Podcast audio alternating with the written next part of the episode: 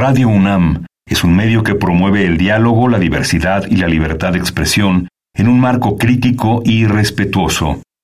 Los comentarios expresados a lo largo de su programación reflejan la opinión de quien los emite, mas no de la radiodifusora. Radio UNAM y la Escuela Nacional de Trabajo Social presentan Vida cotidiana, sociedad en movimiento.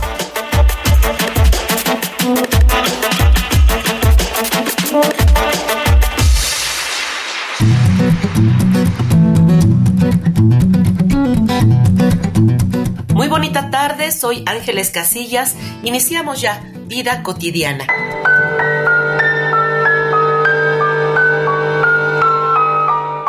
Si preguntamos a cualquier hombre, aunque no hará falta preguntar, pues en esta clase de temas siempre tienen opinión, te dirá que él no ejerce violencia contra las mujeres. Es más, podrá jurar que ninguno de sus amigos o conocidos es violento. Según estas declaraciones, entonces las denuncias de agresión deberían ser mínimas. Pero si por el contrario preguntas a cualquier mujer, todas ellas han sido víctimas de algún tipo de violencia contra la mujer o conocen a una mujer cercana que la ha vivido. Y esta violencia puede ir desde comentarios lascivos y despectivos de desconocidos hasta prácticas agresivas de sus parejas. En ese caso, la estadística se descompone ¿De dónde salen los agresores si ningún hombre conoce uno? Lo que es más, ¿cómo es que en este país se registran nueve feminicidios al día, pero ningún hombre conoce a un agresor? Y eso considerando que no todos los feminicidios son procesados como tal. Habría entonces que hacer conciencia, primero, de que el feminicidio existe, y segundo, que hay actitudes violentas que aún no se reconocen como tal. Hoy, en Vida Cotidiana, Sociedad en Movimiento, hablaremos sobre el mapa de feminicidios en México con María Salguero Bañuelos, geofísica investigadora egresada del Instituto Politécnico Nacional, que desde 2016 se ha dedicado a registrar los casos de feminicidios en el país con el mapa Yo Te Nombro.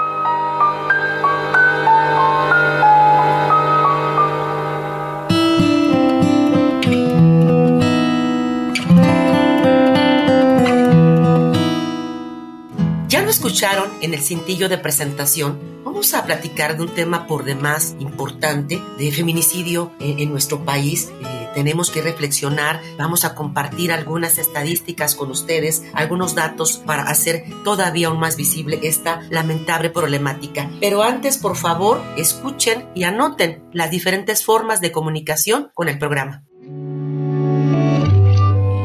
Facebook, Escuela Nacional de Trabajo Social, ENTS, UNAM. Twitter, arroba ENTS, UNAM Oficial. Instagram, ENTS, UNAM Oficial.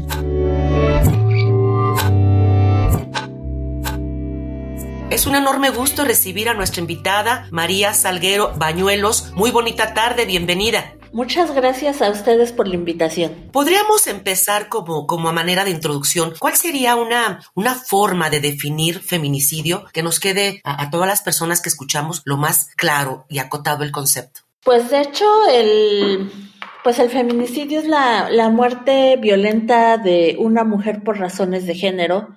Este término fue acuñado por Marcela Lagarde. Y justamente a comparación de la traducción de Femicide de Diana Russell, lo que Marcela, al Marcela Lagarde al acuñarlo así, también denunciaba la inoperancia del Estado ante, ante la no atención del, ni la prevención, ni, ni, la, ni la sanción, ni la investigación del delito. Y justamente ella fue la que le dio el nombre de, de feminicidio a estos asesinatos de niñas y mujeres en Ciudad Juárez.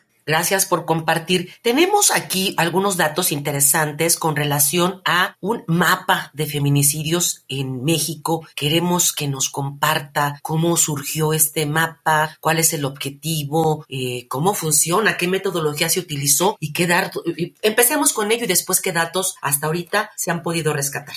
Pues el mapa surgió porque empecé a realizarlo en 2016 porque no sé si recuerdas, no, hay, no había cifras de feminicidios oficiales en, antes de 2016. Entonces, ante esa necesidad, al ver que había niñas y mujeres que eran asesinadas en todo el territorio nacional, me di la tarea de hacer una base de datos de feminicidios justamente y es la que actualmente sigo, este, sigo elaborando, pero justamente fue por eso, para visibilizar un problema del que no se hablaba. Esta base de datos eh, abarca todos los estados de nuestro país. ¿Qué tipo de, de, fuentes son las que alimentan a esta, a esta importante base?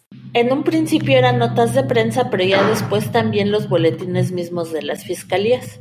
Y justamente esa es la metodología que hago y también busco las entrevistas que dan los familiares de las víctimas para, para ahora sí, porque las entrevistas son importantes porque las, las, las familiares de las víctimas te dicen, te hablan justamente de esa violencia previa que viene antes de un feminicidio. Hasta ahorita, como eh, cuántas categorías o, o, variables están presentes en esta base, que son las más significativas? Pues tengo muchas, tengo, tengo cerca de 170 porque viene, vienen pues los rangos etarios, o sea, la relación con el agresor, eh, los boletines de las fiscalías te, informan si el agresor ya fue aprendido, vinculado a proceso, sentenciado, las formas en que fueron eh, las formas en que fueron asesinadas, los lugares donde fueron encontrados los cuerpos y, y las condiciones en que encuentran los cuerpos.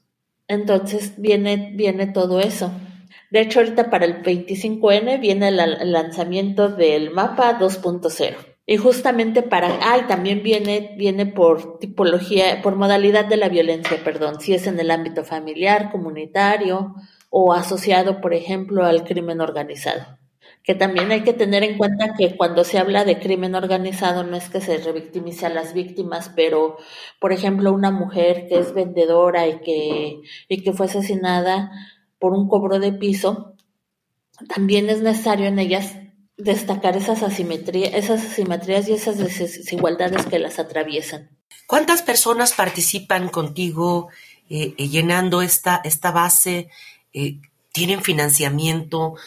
¿Cómo, pues, esta parte de cómo se sustenta económicamente hablando? Porque pues hay una gran cobertura pues yo lo, yo lo sustento y yo lo hago en mis ratos libres. De hecho, ahorita por la falta de financiamiento, la plata, y ahorita ya me van a apoyar con una plataforma, una organización internacional, una, una plataforma de forma gratuita para volver a subir los datos. Lo sigo trabajando manualmente, pero no he tenido una plataforma que sea de fácil visualización para las personas. Y como ya no me da, ya, ya no me da tiempo de yo misma irla, irla desarrollando, pues mientras nada más cargo los datos y en estos días me van a mandar la, el acceso a la plataforma para justamente para, para ya empezar a subir los datos otra vez. Muy bien. Eh, vamos a escuchar algunos datos sobre este lamentable eh, hecho de feminicidios en México. Vamos a una infografía social. Infografía social. La violencia contra las mujeres existe.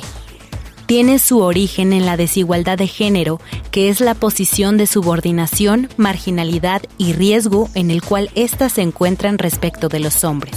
Se le llama feminicidio a la muerte violenta de las mujeres por razones de su género, y es la forma más extrema de violencia contra la mujer de acuerdo con el secretario ejecutivo del Sistema Nacional de Seguridad Pública, en el 2022 se sumaron 3.754 muertes de mujeres, de las cuales solo 947 se investigaron como feminicidios, mientras que el resto se consideran homicidios dolosos. Esto significa que se mantuvo el promedio de 10 mujeres asesinadas cada día en nuestro país tan solo por ser mujeres. Guanajuato fue el estado que más homicidios dolosos de mujeres reportó con 413, seguido de Baja California con 276, el Estado de México con 269 y Michoacán con 232. Es importante destacar que estos cuatro estados también figuraron con ese mismo orden entre los seis más violentos de México, según la Secretaría de Seguridad y Protección Pública. El Banco Nacional de Datos e Información sobre Casos de Violencia contra las Mujeres en México cuenta con un registro de 36.000 personas agresoras que ejercieron algún tipo de violencia contra las mujeres en el año 2022. El 95% de los agresores contra las mujeres son hombres y la violencia que más se denuncia es la psicológica. Visibilizar la cifra exacta y actualizada de feminicidios no es tarea fácil, debido a que muchos de los crímenes no son denunciados por las víctimas y otros más son desatendidos por las autoridades. Invisibilizar los delitos es un tema grave que solo evita que se logren disminuir los casos de violencia de género que pueden ocurrir dentro del hogar, en las calles, en el trabajo, en la escuela, en todos los ámbitos de convivencia de las mujeres. No se pueden emitir políticas públicas si no hay un diagnóstico. Es necesario reportar los datos a los tomadores de decisiones para generar una política pública preventiva y fortalecer grupos vulnerables como las mujeres víctimas de violencia.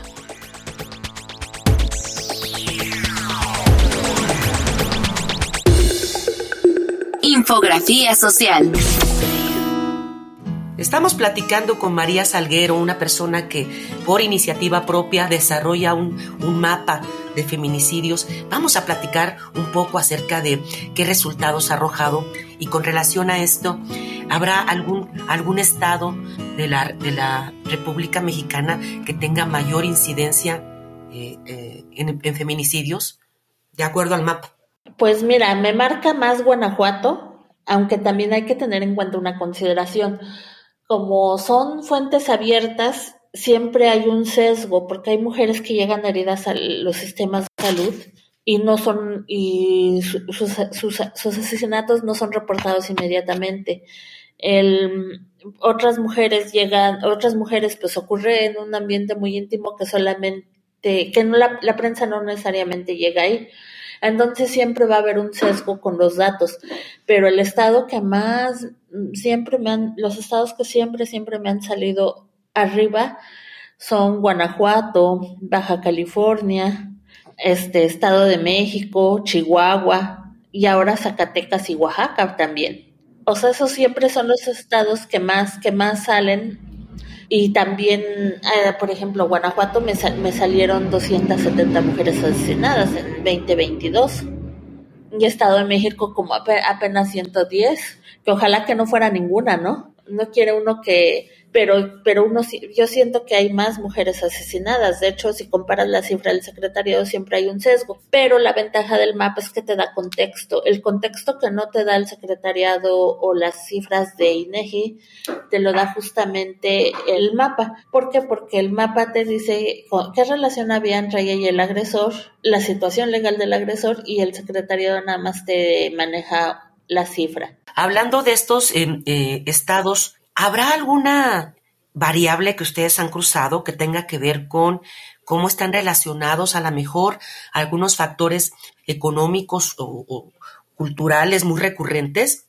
Pues mira, hay una forma de hacerlo con los mapas de marginación de, de Coneval y del índice para que se, más o menos te des cuenta, pero siempre son las mismas colonias de colonias periféricas de varios estados eh, y te das cuenta por son mujeres muy jóvenes con muchas cuando tienes el dato dato concreto por la familia pues tienen apenas secundaria preparatoria o tenían un, o sea, un, un, empleo de empleadas, o sea, rara vez es profesionista, aunque las profesionistas y las mujeres con recursos no están tan exentas de ser víctimas de un feminicidio. Pues tenemos el caso de Abril Pérez, por ejemplo. ¿Tú crees, María Salguero, que en algún momento alimentando y esta, esta base como lo han, lo has hecho, lo han estado haciendo, podemos llegar a, predecir algún, algún patrón de, de víctimas? Pues más bien ya más ya, ya más bien ya está marcado. Y de hecho creo que también el mismo gobierno tiene identificadas las víctimas, pero lo que se, han se ha enfocado más la atención de la violencia familiar, que está muy bien, pero también falta atender otro tipo de violencia en otros ámbitos, por ejemplo, la violencia en el ámbito comunitario, que si nos fijamos, algo que me refleja mi mapa también es el aumento en la violencia comunitaria hacia las mujeres, y el Endire también lo reflejó en su encuesta de, en su encuesta pasada, que las mujeres están siendo más víctimas en los ámbitos comunitarios. Y justamente de esta utilidad que se le pueden dar a los datos, hasta ahorita con, con quiénes te, has vinculado o quiénes se, te contactan para que estos datos puedan ser de utilidad como para fines preventivos de seguir visibilizando. ¿Hay algunas instancias que te han contactado? Pues lo usaba Misión Género en lo usaba, lo usaba Misión Género en Guardia Nacional y algunos que otros gobiernos municipales. Nada más que como ahorita la plataforma dejó de funcionar por dinero, este, y pero lo bueno es que ya voy a tener una nueva. Y ellos eran los que lo usaban precisamente para sus estudios de contexto. ¿Cómo le gustaría a María Salguero que que, que fuera de utilidad estos datos? ¿Cuál es la, la, visión que tienes de esta, de esta base? Pensada, casi siempre se piensa una base de datos a 10 años. Híjole, pues, pues que siga sirviendo, ¿no? Para la, para, porque le hace, ha sido muy útil para académicas, y para investigadoras del tema. Sí, sin duda. Este... Ahorita lo que pretende es de que la visualización sea más fácil para que se pueda, pues, ellas mismas puedan hacer los cruces de información como los quieran manejar. Como los necesiten y quieran manejar. Me parece una, una, excelente, una excelente opción. Te voy a invitar, María, voy a invitar a nuestro público, por supuesto, a que escuchemos algunos testimonios de mujeres eh, si han percibido que en sus espacios hay violencia, en qué ámbitos la han sufrido desde esta perspectiva de género. Vamos a Voces en Movimiento. Voces en Movimiento.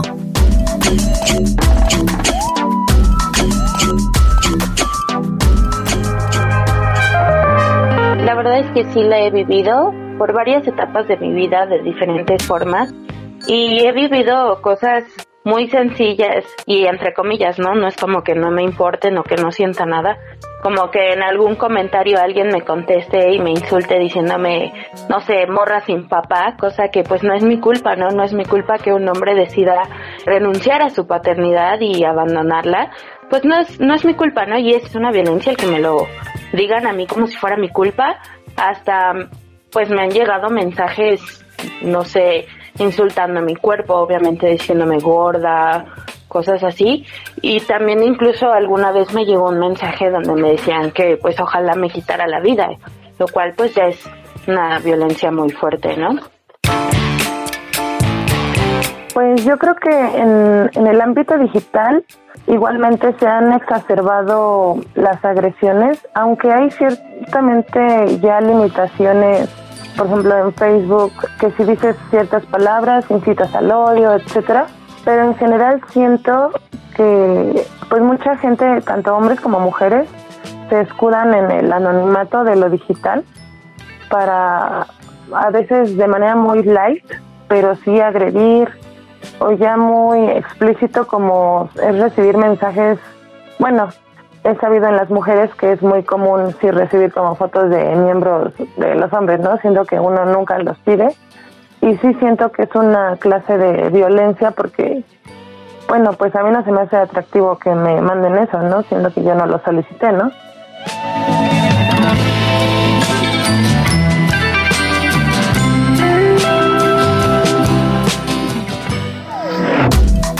Voces en movimiento.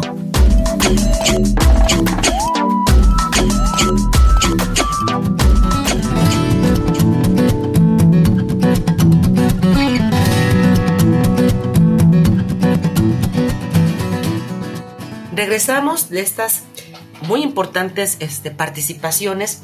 Estamos cerrando nuestro programa y nos gustaría muchísimo no dejar de lado, eh, aprovechando la, experiencia de nuestra invitada, eh, hablando de iniciativas, de políticas públicas, eh, ¿cómo podría ser de gran insumo esta base? Pues, pues atender, la, atender las otras modalidades de la violencia que salen fuera del radar porque por ejemplo las mujeres que son víctimas de o que, o que, por ejemplo, los casos de mujeres que están asociados al crimen organizado, por ejemplo, como es el caso de Guanajuato, no sé, en Guanajuato hay un fuerte problema, pero a veces van, van por uno, pero también asesinan a las mujeres que están alrededor de él. El, el tema de los cobros de piso, o, o suponiendo ¿no? que, que realmente es, este, estén involucradas, también hay situaciones de pobreza y desigualdad, marginación y exclusión que las atraviesan y que deben ser atendidas justamente.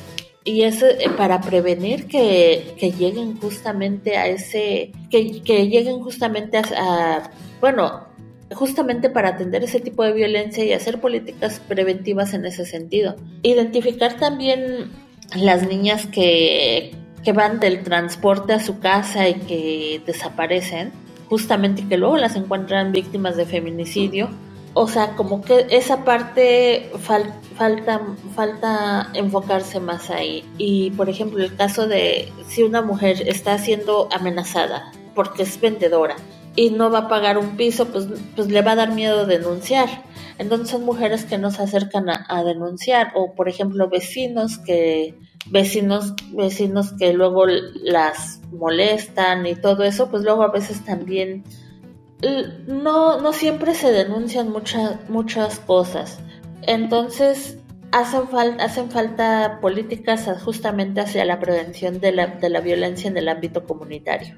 Y si también a ello le sumamos una cuestión cultural, porque pues está, y tú lo has visto en tus resultados de, este cruce de, variables, el vínculo afectivo que en muchas de las ocasiones se tiene con la víctima y el victimario, ¿estamos? Sí, porque muchas veces la mayoría de es la pareja. Justamente la, la mayoría es la pareja o familiares de las víctimas. Sí, personas muy, muy cercanas eh, a sus diferentes ámbitos. Una pregunta, ¿el, el, em, el mapa puede apoyar a algunas organizaciones de la sociedad civil, se tiene pensado eh, a lo mejor hacer redes con estos organismos que, que mucho contribuyen a, erradicar esta lamentable violencia contra las mujeres? Pues ellas mismas lo utilizan. Ellas, ellas mismas lo ellas mismas lo como ahorita los datos hasta que salga la, hasta que ya los empiece a subir otra vez lo van a poder volver a consultar pero los datos pasados ellas mismas accedían a ellos porque esa, esa, esa es la eso, ese es el fin que cualquier persona los pueda consultar y usar. Cualquier persona desde un dispositivo que tenga acceso a internet podemos tener no hay ninguna restricción para poder consultar estos datos. No, ahorita nada más está el de Google, pero pues estaba mejor el otro, el de Uskahidi. Pero ahorita con la nueva plataforma tampoco va a haber restricción, nada más para consulta. Lo que sí no, no presto es la base de datos, porque esa sí la quieren, pero esa no la, no la comparto. Lo que compartes entonces son resultados. Ajá. Ok. Eh, cuando ya esté esta plataforma que me estabas comentando, que están ahorita en, temas de, de volverla a, subir, ¿cómo tendríamos que googlear, que buscar esta información? ¿Como mapa de feminicidios?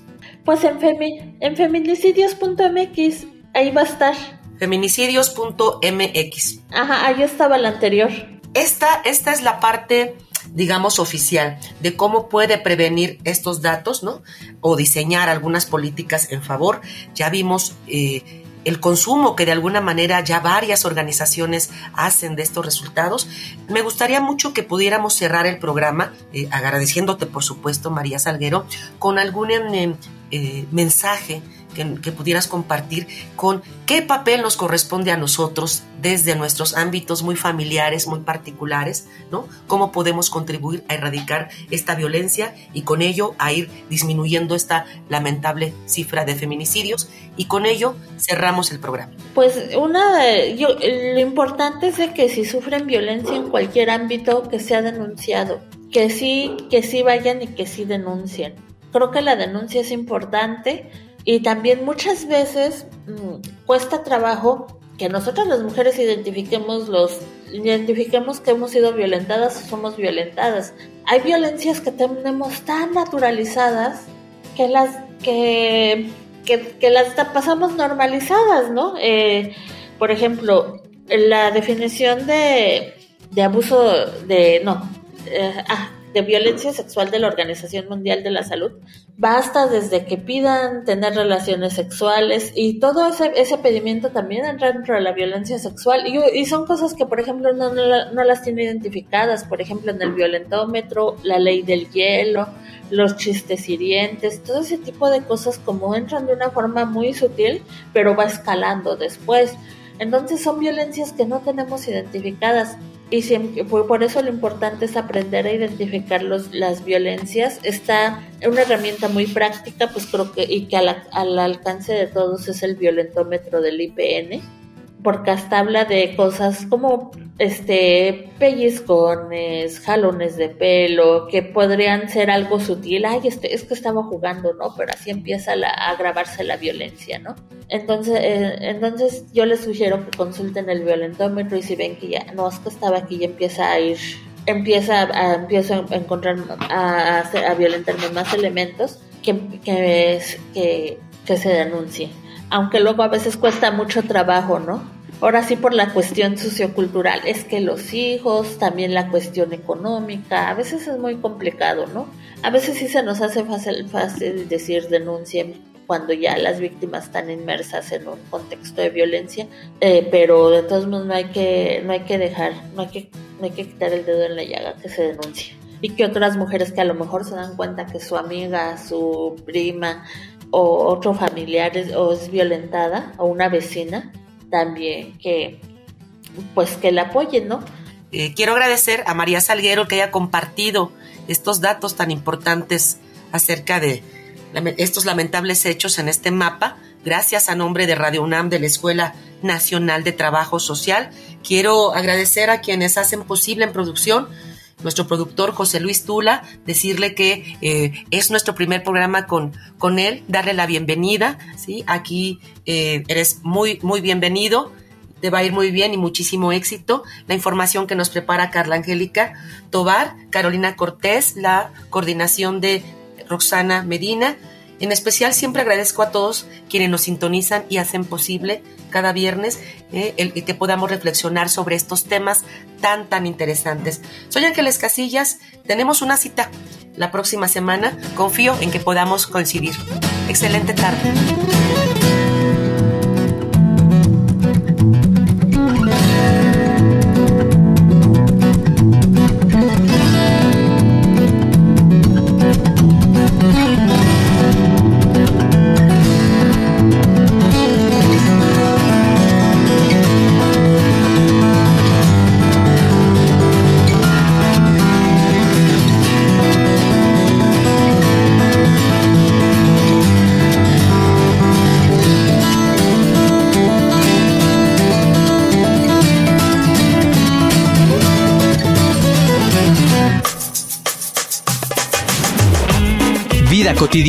Sociedad en Movimiento.